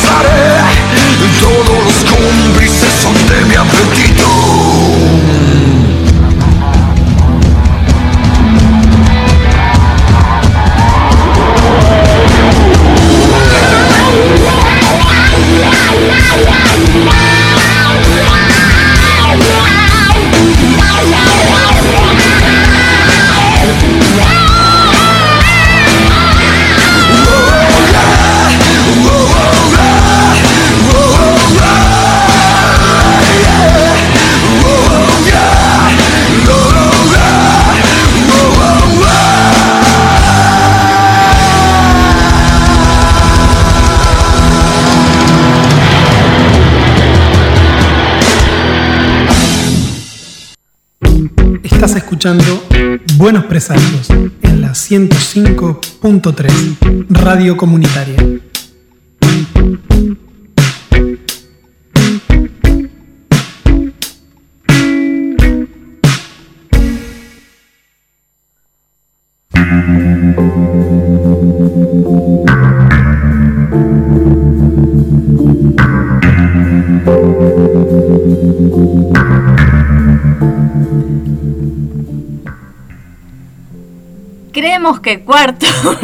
De buenos presagios porque ya perdí la cuenta y la ayuda a memoria acá no está funcionando. No, no, es el cuarto porque tuvimos el corte con Fede, si no sería el tercero. Bien. Primero Fede de este, sí, cuarto. Bien, yo confío en tus Creo que dotes sí, matemáticas. Sí, no, de contar de corrido nomás. No, bueno, eh, vengo de humanidades, ¿vio? Ah. La clásica. Bueno, eh, como siempre, agradecemos a la gente que nos pone que les gusta lo que está escuchando, y qué sé yo, hay un montón de gente y acá Natalie que nos dice que nos extrañaba con y gracias por volver y esas cosas que nos dicen lindas que valen la pena de escuchar y un montón de gente que nos está nos está preguntando en este caso por Pablo. Pablo fue papá por tercer por tercera vez licencia por paternidad. Sí, sí, sí, como no tenía... Quería ver cómo justificaba no ir a laburar a la escuela y, en vez, y armó una pandemia y un embarazo, o sea, todo junto, un bajón. Pero bueno, ahí está, Pablito está en su casa disfrutando de su, de su flamante paternidad, disfrutando de la niña. Pero bueno. Bárbara, contanos un poco, vamos a estar, vamos a hacer un breve, Sí, breve bloque de recomendaciones. Una breve sección de recomendaciones, eh, teniendo en cuenta, digamos, esta situación, coronavirus, pandemia, etcétera. eh, vamos a hacer recomendaciones un poco más optimistas que las usuales para tratar de no generar o incentivar suicidios colectivos. Así que en esta ocasión eh, voy a traer a colación una historieta de Andy Wave y Sarah Anderson. Está ilustrada por Sarah Anderson que probablemente eh, es más conocida por una serie de, de cómics semanales que ella publica, que es, es un personaje de una nenita que tiene una vida introspectiva, es una ilustradora ella misma, es como si fuese el alter ego de la ilustradora. Y eh, es al mejor estilo Mafalda ir hablando sobre las distintas vicisitu- vicisitudes de su vida como ilustradora, como persona eh, que ha atravesado el cambio de siglo. Entonces, Lo que decía Mantela recién. Claro. de, de principios, de del principios siglo. del siglo. De- del siglo pasado, diríamos ahora. Y en este caso es una historieta que se llama Eras una vez y otras mentiras. Es un único tomo en el que originalmente se había editado eh, en formato web, ilustrado por Andy Weir, que él mismo dice en el prólogo que no, no, no, no se le da en las artes entonces lo que dice es, bueno, hice lo mejor que pude, lo publiqué, le gustó a alguien, entonces pude conseguir un ilustrador. Entonces ubicaron a Sarah Anderson que tuvo que atenerse si bien a los bocetos que había hecho Andy Weir, que si uno recuerda por ahí South Park o cosas por el estilo, era un estilo de esa onda. Y de lo que trata básicamente es eh, tomando personajes de cuentos clásicos femeninos, en este caso, eh, los principales son eh, Dorothy, del Mago de Oz, Alicia, del País de las Maravillas, y Wendy, de Peter Pan. Tomando la premisa de que ya no son niñas, son adolescentes, y que volvieron de esos mundos, y fueron personas que vivieron en ese mundo y volvieron al real, que entonces sus padres las tomaron como psicóticas, y las internaron en psiquiátricos apenas volvieron.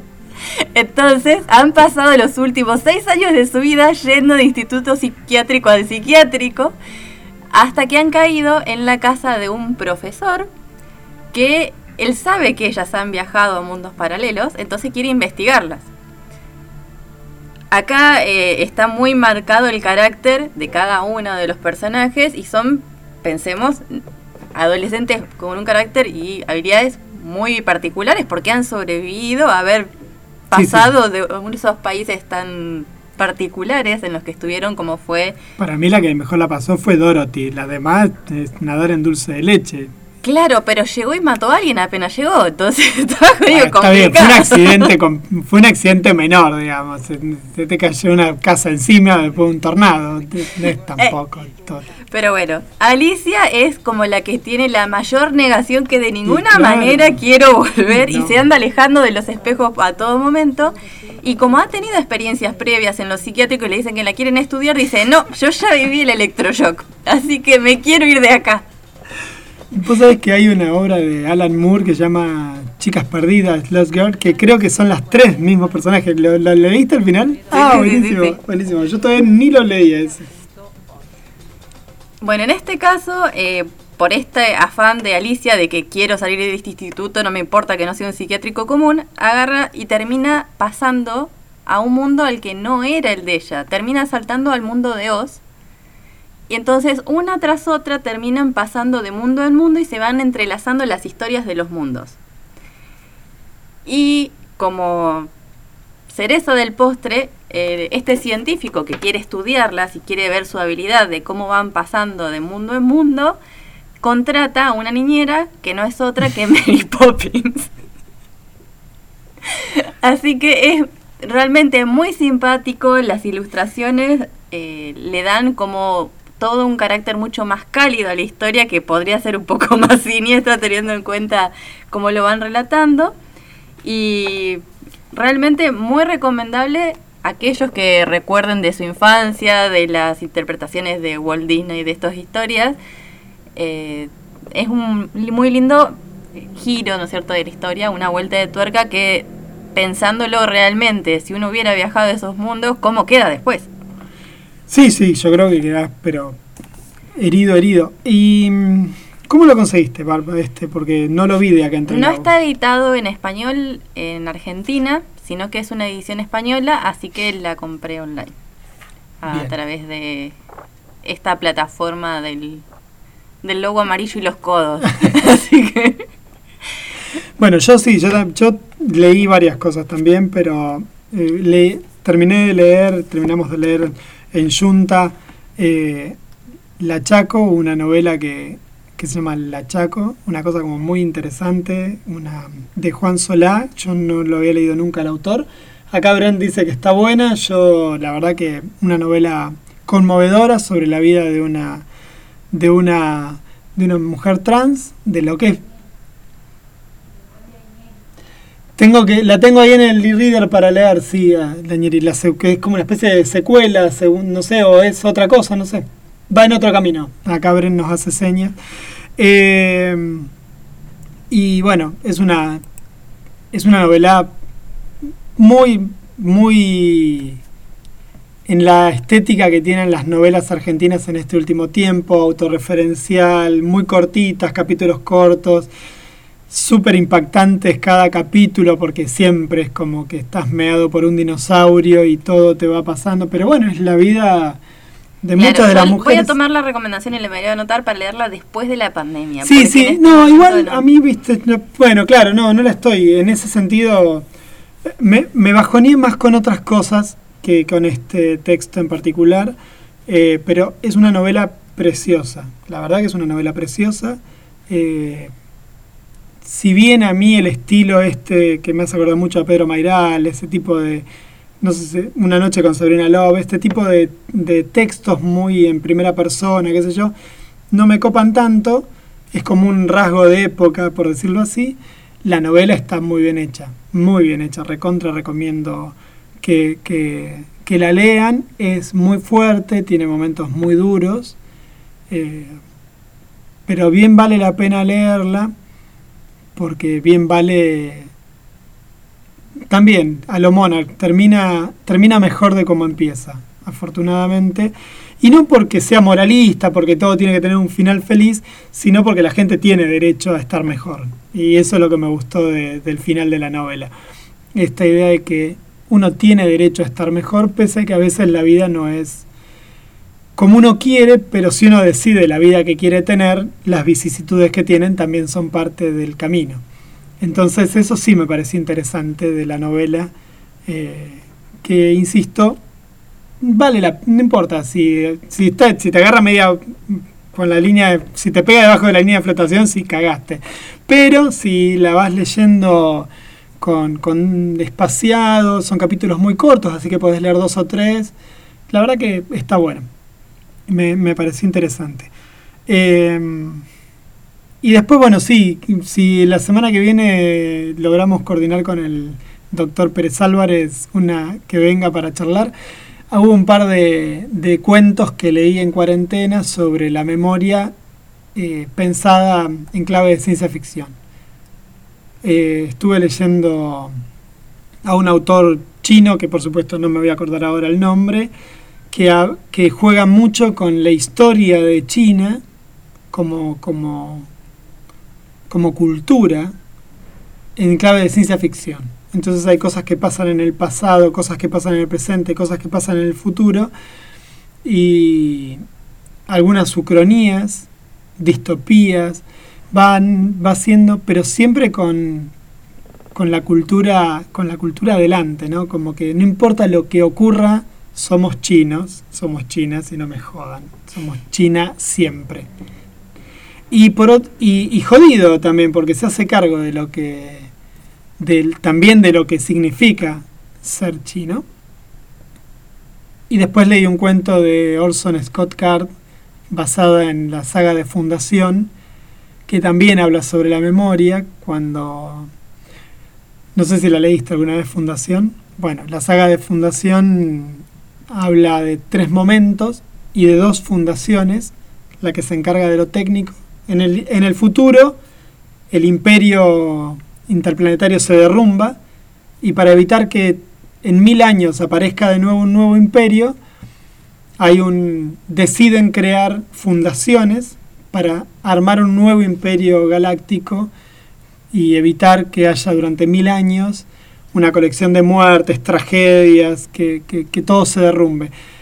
Eh, bueno, ¿De quién es? de Isaac Asimov es una saga de cuentos de... Empieza como una saga de cuentos y después termina derivando como en novelas. Y en esto, que es una colección de cuentos de autores distin- de distintos autores en- al universo, eh, Orson Scott Card, el creador del juego de Ender, escribe, muy al estilo de él, un cuento sobre la segunda fundación y lo que significa la segunda fundación y lo que significa la memoria y la cultura en, en la humanidad. Ese sí, me, esos dos me pegaron recontra mal, esos fueron de los que leía mientras paseaba con Ichi. Y estar en el medio de la estepa leyendo eso, no creo que fue lo más copado que me pasó. Así que léanlo con cuidado. No, se llama el cuento este de Scott Card, lo tengo acá. eh, puta. Bueno, el libro se llama Asimov y sus amigos en torno a fundación. El cuento no me voy a acordar ahora cómo se llama, pero búsquenlo, lo van a encontrar. Eh, pero bueno, interesante. No sé si leíste algo más, Bar. Eh, no, de lecturas lamentablemente han tenido que ser laborales todo el resto, así que... y bueno, ¿qué culpa tengo? Están ¿Y pero sacando resoluciones y decretos a cada rato y me los tengo que estudiar. ¿Y, estás, eh, y, y series? ¿Pudiste ver alguna? Sí, eh, después de que habíamos visto en esta maratón de buenos presagios y nos habíamos encontrado con esta actriz que es hija de Arjona y hicimos el link con esta serie que era Emerald City, cuando vi que Emerald City estaba basada en una reinterpretación de El Mundo de Oz, la vi. Es una pena realmente que haya tenido únicamente una temporada porque es muy bonita. Es obviamente mucho más violenta que lo que sería el cuento infantil tal como uno lo recuerda de las películas. Yo no he leído los libros. No, pero lo- no, yo sí, leí El Mago de Oz, el, el, el Mago de Oz lo leí y no es cruento. Por eso te digo, o sea, no, no, no tiene mucho más que la crueldad de, la- de escribir en la época, digo, si leer Mary Claro. Poppins también es un horror, pero bueno, pero... Acá el tema es que, eh, por un lado, Dorothy es una adulta. Emerald, ¿cuánto era? Emerald City, la ciudad de Esmeralda Sí, sí, sería sí. la traducción. Y El Mago de Oz, en una línea similar a lo que había sido la última película que salió sobre, sobre este, este libro, es una persona de nuestro mundo, Sí, pero va voluntariamente, porque se siente un inútil en este mundo, Y tiene una cuestión de que como no puede él tener magia porque él viene del mundo nuestro, tiene que imponer la ciencia y prohibir la magia en el mundo de Oz. Entonces es casi una tiranía que está luchando contra una resistencia de los rebeldes que quieren sostener sus tradiciones mágicas. Y en el medio cae Dorothy, también por un tornado, trayendo, digamos, noticias de ciencia más actuales y también siendo como un nexo, porque al parecer ella está vinculada de cómo llegó esta persona, que es el mago de Oz en este momento, pero que tiene también su trasfondo y su historia en el mundo humano. Entonces es muy interesante el ir y venir de los personajes y también, eh, si uno recuerda por ahí, yo la primera referencia que tengo del mago de Oz es la película de Michael Jackson, la de la década del 80. No, ni idea. Michael Jackson trabajó en una película del Mago de Oz. Sí. No, Pero bueno. ¿Eh? no, no se te entendió, Bren. ¿Qué? No. No. Muy bien, muy bien. Digno chiste mío, mira, gracias. Eh, muy amable. Me siento. Gracias, gracias. Por favor. Yo que te crié de potrillo. No, no, no. La película que les estoy haciendo mención es una película en la que está Michael Jackson, Diana Ross y es de 1978. Sí. Sí. La de lo- Sí, sí, sí, ya Es todos que- estamos pensando en eso. Pero bueno, Michael Jackson hacía el personaje del espantapájaros en esta película, que es un clásico y aquellos que tuvieron Canal 7 la han de haber visto 80 veces porque la pasaban siempre el día del niño. No, yo tenía Canal 7, pero no, No, no, no me, viste. no me acuerdo, no me acuerdo. Bueno, a mí me marcó profundamente. Al día de hoy no puedo ver el espantapájaros y no salir corriendo. Claro, sí, sí, sí, sí. Pero bueno, eh, esa es la única aproximación que yo tenía del Mago de Oz. Y la referencia a ya un poco más seria, mucho más oscura, mucho más politizada, ¿no es cierto?, que están haciendo en esta serie. eh, y con un detalle en el intercambio, ¿no es cierto?, de dos mundos, realmente está muy bien hecha.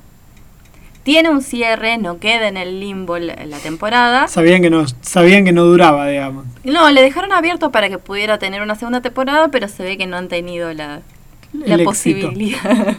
Y, y nuestra joven asistente acá, nuestra juvenil asistente Bren, que dijo que se la pasó leyendo, invernando y mirando series. ¿Qué miraste, Bren? No, leyendo no es cierto, eso es mi deseo de seguir leyendo yo. ¿Qué, qué estuviste mirando? Leer tendría que leer los apuntes. Bueno, mirando, carajo. Eh, no, empecé a mirar anime de nuevo. Sí. Lo había abandonado. ¿Y qué? arrastré a mi compañero de Mian también. ¿Y ¿Y qué, en qué qué? incursionaste? A él lo incursioné en Shingeki no Kyoshi. Y, Y, y vos decís que sí con la cabeza como si supieras de qué carajo estamos hablando y yo no tengo la menor idea. Es uno que se llama Ataque de Titanes, Ah, sí. que es como re sangriento. sí. Y son tres temporadas. Son, no sé, qué sé yo, serán 20 capítulos por cada temporada. Qué embole me pegué con esa serie, por Dios. Creo que vi cuatro capítulos y me pegué un embole. A mí me gusta porque es como re rebuscado. Y me entretengo ahí mirando así como, bueno. Está, el, el manga está dibujado como si yo agarrara, decidiera mientras toso dibujar y más Ah, o no, menos no. ese es horrible el dibujo. No lo miré. o sea, si el guion es un, el guion no me gustó, pero además el dibujo es como Yo dije el sí para anime, es no peor conozco que anime. y, y es tan fulero como los del Caballero del Zodíaco, ¿viste? Ey, más respeto, Eh, por favor. qué? Pero los man, el manga del Caballero del Zodíaco es como pisar mi Los pata. fondos son una barbaridad. El tipo no sabía dibujar figuras humanas, pero Claro. bueno. Bueno, ¿y qué más, Bren? Perdón. No, y después hice uno de deportes que me pasó mi hermana, pero yo, eh, Kuroko no Basket, creo que se llama. De básquet. Sí, de básquet. Qué grande, mira cómo entiendo japonés. Sí, sí, y sí, Para ver de básquet tenés que leer o mirar Slam. Ese es el. el Es la que va, ¿no? Me dijo que ya lo había visto, así que... Y después estuve mirando series y pelis. Bien. Por fin miré el Joker, porque no lo había visto todavía. ¿Qué te pareció? Me lloré toda la peli. En cuarentena ver el Joker es muy bueno. Sí, no, sí. no es recomendable. sí. Lloré mucho, pero recién arrancaba y ya estaba llorando así con todos los mocos así y hacía pausas. ¿Te reíste cuando le pe- cuando salva al enano? Sí, que se viste, Dios te va a castigar, vos sos de las nuestras. Bueno, no se podía evitar. No, no, está pensado para liberar un poco de tensión. Eh, después, uy, no sé, vi muchas pelis. Sé que me quedó pendiente para mirar Show Show Rabbit, que es Ah. esa que es como una parodia de, de peques que hacen de, eh, a Hitler, ¿es? No. Sí. es un nene de la juventud hitleriana que tiene como amigo imaginario a Hitler. Sí, vi una especie de tráiler, pero no la vi todavía. Pero sí vi.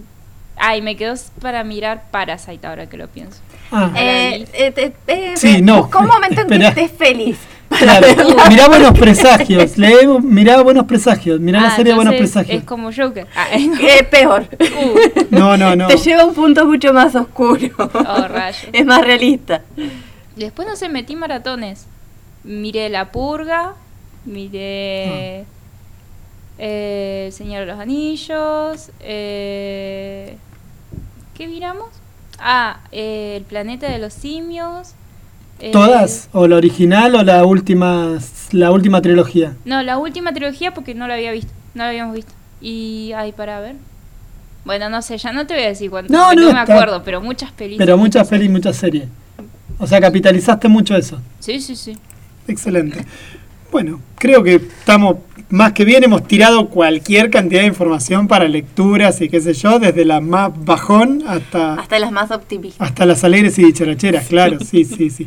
Yo quiero recomendar de, de, Man- de Mauro Mantela todas las obras que estuvimos charlando, están buenas, están buenísimas, están para leer de modo gratuito si ustedes quieren acceder a los sitios estos que estuvimos charlando, Stonebot y Viñeta 1.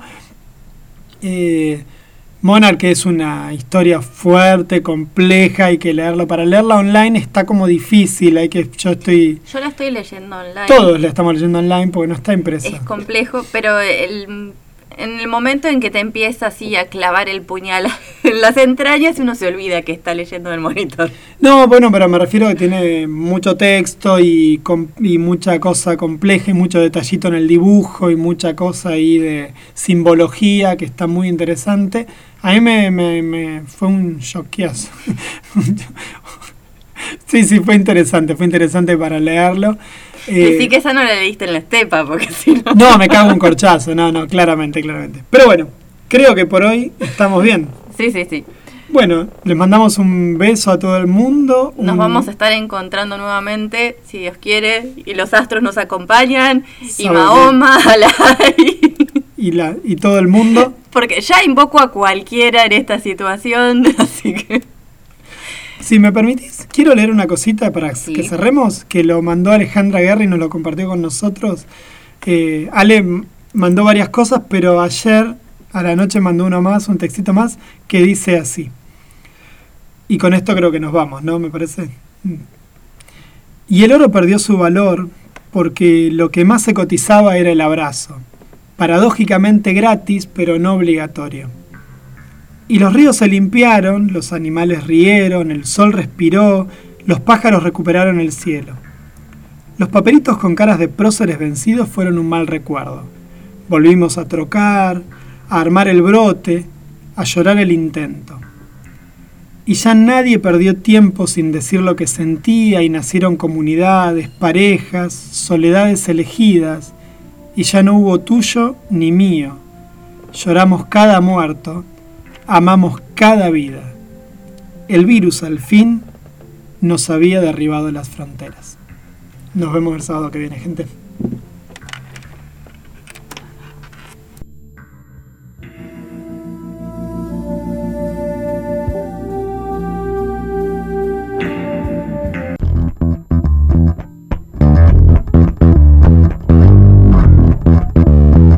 C'est le rythme.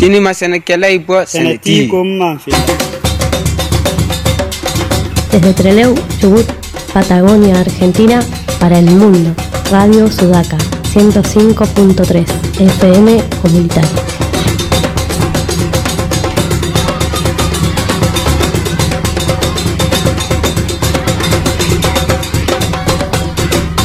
Escuchanos desde cualquier parte del mundo www.radiosudaca.org.